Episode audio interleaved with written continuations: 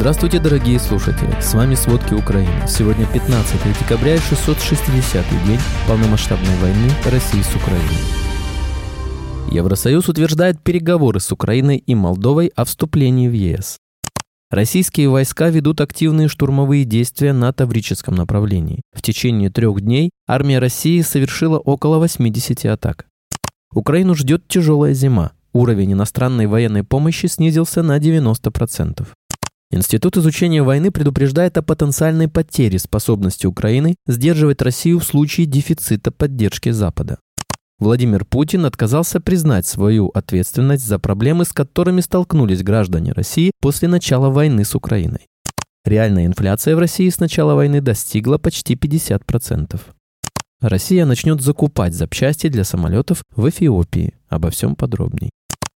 В период с августа по октябрь 2023 года уровень иностранной военной помощи Украине снизился на 90% в сравнении с тем же периодом прошлого года. Прекращение военной помощи Запада может привести к потере способности Украины сдерживать российскую армию, которая в этом случае продвинется до западных границ страны и оккупирует всю ее территорию, пишет Институт изучения войны в свежем обзоре. При таком сценарии Россия откроет военные базы на границах Польши, Словакии, Венгрии, Румынии. Также Москва нарастит военное присутствие в Беларуси, разместив на юго-западе и севере страны две дивизии – ВДВ и мотострелков, что создаст условия для быстрого наступления на одну или несколько стран НАТО, считают эксперты Института изучения войны. Развернутые на границах военного альянса российские войска будут прикрыты плотной сетью ПВО, которая покроет страны Балтии, Молдову, а также значительную часть Польши, Румынии и Словакии. В этой ситуации США не смогут оперативно перебросить в Европу необходимое количество сил и техники, чтобы гарантировать полную безопасность партнеров по НАТО. Поэтому Вашингтону придется выбирать между Европой и Тайванем, считают аналитики. По их мнению, в результате США на определенное время могут оказаться в положении, когда они не смогут полноценно противостоять ни России, ни Китаю. При этом военные эксперты допускают и другой сценарий – полную победу Украины и возвращение к границам 1991 года. В этом случае существующие сейчас угрозы для НАТО ослабнут. В частности, российская авиация перестанет угрожать юго-восточному флангу Альянса, Черное море станет внутренним озером НАТО, а ближайшие к Румынии российские войска окажутся на расстоянии почти в 800 километров.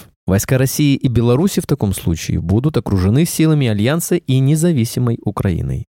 Президент Путин отказался признавать свою ответственность за проблемы, с которыми столкнулась страна и ее граждане после начала войны с Украиной развал отношений с ключевыми странами мира, рекордный рост цен на продовольственные товары, обвал рубля, нехватка лекарств, аварии самолетов, отсутствие гарантий для воюющих в Украине – за все это несет ответственность кто-то другой, заявил Путин в ходе телешоу «Итоги года». Рост цен на куриные яйца, вернувшие в регионы километровые очереди из 1990-х, по словам Путина, стал результатом сбоя в правительстве. Чиновники вовремя не открыли импорт, сказал Путин, после того, как цены на яйца взлетели на 20% за полтора месяца и более чем на 46% с начала года. В девальвации рубля, который в 2023 году вошел в топ-3 слабейших валют мира, по словам Путина, виноваты страны, с которыми торгует Россия. Отвечая на вопрос наемника одной из ЧВК, который пожаловался президенту на то, что ему не оформляют статус ветерана боевых действий после окончания контракта, Путин списал проблемы на Минобороны. В сложностях российской авиации, которая столкнулась с ростом числа аварий, втрое после санкций Запада, перекрывших поставки импортных деталей, по мнению Путина, виноваты сами авиакомпании. Они закупали без ограничений слишком много самолетов иностранного производства, сказал президент. В нехватке вакцин от кори, на фоне которой заболеваемость в России подскочила в 300 раз, Путин обвинил фармкомпании, ушедшие с российского рынка. Резкое ухудшение отношений с западными странами, которые ввели против России рекордное количество санкций и заморозили контакты от культурных до военных, по мнению Путина, целиком и полностью ответственность Запада. Это с нами испортили отношения, сказал Путин.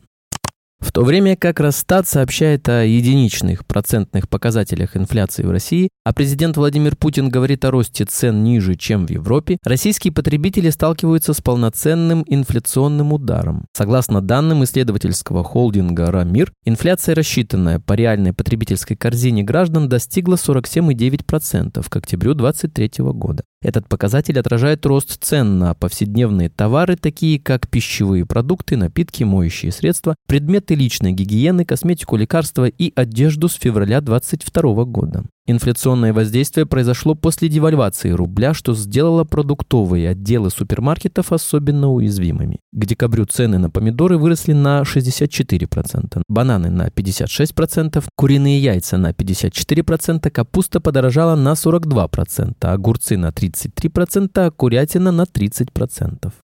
Российские войска ведут активные штурмовые действия на Таврическом направлении. За три дня армия России осуществляет по 80 атак, в основном в Донецкой области при поддержке бронетехники штурмовыми группами до 20 человек. Вчера снова произошло увеличение количества авиаударов. За минувшие сутки общие потери россиян составили 414 человек. Также было уничтожено 23 единицы военной техники, в частности, один танк, 10 ББМ, 2 артсистемы, 3 ПТРК, 1 БПЛА, 4 автомобиля, 2 единицы спецтехники и 2 склада боеприпасов. Еще 20 единиц техники повреждены. На Авдеевском направлении некоторые российские военнослужащие притворяются мертвыми, лежа часами рядом с погибшими. Об этом сообщил заместитель командира 25-го штурмового батальона украинских вооруженных сил Иван Смага, пишет The Guardian. Согласно словам Смаги, российские военные, получившие приказ идти в бой, применяют изобретательные методы для сохранения своей жизни. Некоторые ползут по обледеневшей земле, другие копают норы, подобно мышам. Смага также отметил, что украинские беспилотники и артиллерия активно атакуют позиции противника. На Купинском направлении снайперы сил специальных операций уничтожили саперные группы российских военных. Российские силы планировали установить в лесу инженерные заграждения. Украинские снайперы открыли огонь по целям и уничтожили обе группы военных России. Историческое решение было принято на саммите в Брюсселе, где лидеры Европейского Союза одобрили рекомендацию Европейской комиссии о начале переговоров с Украиной и Молдовой о возможности присоединения к ЕС. Для открытия переговоров необходимо одобрение всех лидеров ЕС, включая Венгрию, которая ранее высказывала сопротивление этому шагу. Принятое решение означает, что Европейская комиссия начнет подготовку технических аспектов переговоров с Украиной о членстве, так называемую переговорную рамку. Одобрение этой рамки возможно на предстоящем саммите ЕС весной 2024 года при условии выполнения Украиной предыдущих критериев Еврокомиссии. Президент Украины Владимир Зеленский приветствовал это решение Евросоюза и назвал его победой всей Европы. Премьер-министр Венгрии Виктор Орбан заблокировал принятое бюджетное решение ЕС, которое включало бы среднесрочную программу помощи Украине. Об этом сообщил президент Европейского совета Шарль Мишель по завершению переговоров лидеров ЕС, которые продолжались до глубокой ночи. Мишель подчеркнул, что тематикой дискуссии было не только финансирование Украины. Лидерам ЕС предложили для принятия мегапакет, в который вошло финансирование поддержки Украины, расходы на миграционные программы, финансирование фонда солидарности солидарности ЕС и обороны. Великобритания расширяет санкции против России, запрещая экспорт ряда товаров, которые могут быть использованы в военных или промышленных целях. Также Великобритания запрещает импорт алмазов из России. Об этом говорится в заявлении МИД страны. По сути, после этого без санкций останется только гуманитарный, продовольственный и медицинский экспорт с низким уровнем риска. Также страна запрещает импорт некоторых металлов из России. Новые санкции также предусматривают ряд финансовых мер, призванных поддержать бизнес, который решил выйти из России. 11 декабря министр промышленности и экономической безопасности Нусрат Гани заявила, что в Великобритании появится специальное ведомство, которое будет следить за выполнением санкций. Владимир Путин начал войну в Украине под предлогом того, что НАТО слишком приблизилось к российским границам. Одним из результатов вторжения стало увеличение границы России со странами Альянса почти на 1300 километров после вступления в него Финляндии. А теперь около границы появятся солдаты и вооружение американской армии. Финляндия 18 декабря подпишет с США соглашение о сотрудничестве в области обороны, сообщила министр иностранных дел Элина Валтанен. То, что не будет необходимости договариваться договариваться обо всем по отдельности облегчит организацию операций в мирное время. Но, что существеннее всего, это будет жизненно важно во время кризиса. Американские войска смогут быстро попасть в Финляндию для оказания ей помощи в случае конфликта. Для подготовки к нему им будет предоставлен беспрепятственный доступ к 15 объектам и зонам, где они смогут хранить военную технику и боеприпасы, сообщает Reuters со ссылкой на текст соглашения.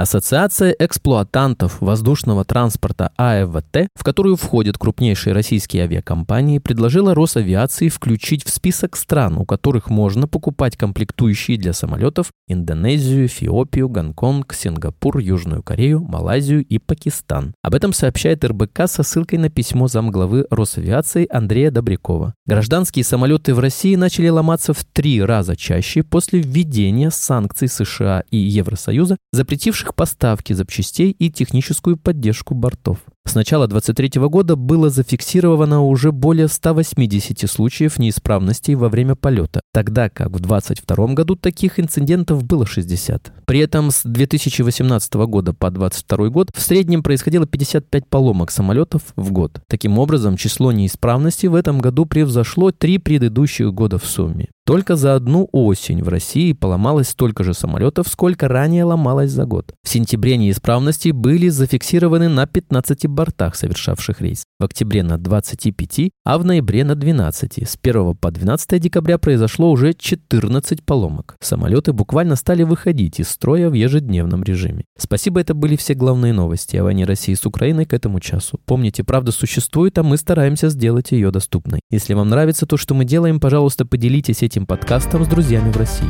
Также, если вы хотели бы помочь нам делать материалы еще более качественными, пожалуйста, оставляйте фидбэк. Это очень важно для нас и для распространения правдивой информации. До встречи.